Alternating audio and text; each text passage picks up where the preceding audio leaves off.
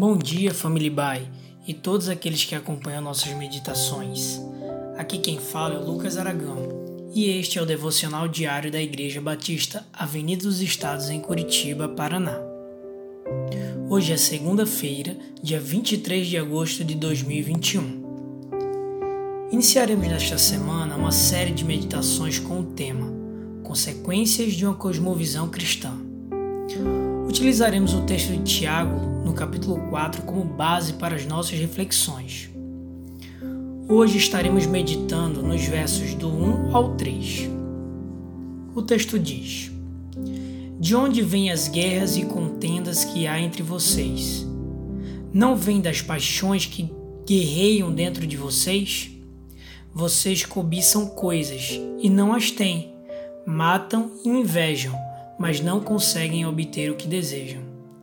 Vocês vivem a lutar e a fazer guerras. Não têm porque não pedem. Quando pedem, não recebem, pois pedem por motivos errados, para gastar em seus prazeres.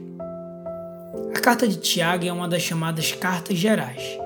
De uma forma simplificada, esse termo é utilizado para os livros que foram escritos para um público mais geral, ou seja, possui um conteúdo universal. Alguns estudiosos a intitulam de forma carinhosa de livro de provérbios do Novo Testamento, pois contém ensinamentos práticos para a vida cristã. Podemos perceber que um dos nossos erros mais comuns é desejar algo ou alguma coisa que não é tão sensato obter. Algumas vezes esses anseios se tornam paixões e acabam gerando conflitos entre pessoas do nosso convívio. No texto lido, percebe-se que Tiago aponta para onde começam essas discussões. Fica claro que é algo interno, baseado no egoísmo. A palavra grega traduzida para paixões no verso 1 é a origem da palavra hedonismo. Este é um pensamento filosófico, onde se exalta o prazer acima de qualquer coisa. Desta forma, é evidente que o início das contendas citadas por Tiago derivam do orgulho e dos desejos equivocados que criam raízes em nossos corações. É triste notar pessoas que se denominam cristãs, que deveriam carregar características como amor, bondade e mansidão, se contaminarem com amor próprio exagerado e acabarem por se destacar na criação de conflitos. Essa cobiça desequilibrada não leva a lugar nenhum, gera inveja e embates, e no fim, não temos o que desejamos. Querer é algo natural e legítimo. No capítulo 11 do Evangelho de Lucas, podemos ver nos ensinos de Jesus acerca da oração que devemos insistir no clamor. Ao persistir, nossa oração será atendida. A problemática mora quando possuímos desejos ilícitos.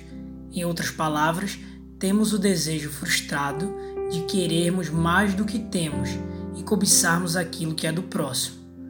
Dessa forma, pedimos e desejamos coisas fora da vontade de Deus. Ao seguir uma cosmovisão cristã, é necessário entender que é preciso se relacionar com Deus de forma íntima. As consequências desse relacionamento verdadeiro estarão estampadas em nossas atitudes e desejos. Podemos concluir com a fala do autor no último verso lido que precisamos saber pedir ou seja, pedir por motivos corretos. Alguém que tem amizade com o Espírito Santo sabe o que deve pedir. E mesmo que pensamentos ilícitos venham à sua mente, Deus nos dá discernimento para afastá-los. Meu desejo é que durante esta semana você se afaste de qualquer conflito, principalmente aqueles gerados por desejos fora da vontade de Deus.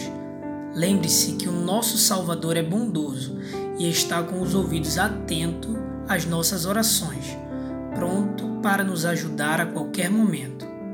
Tenha uma semana abençoada.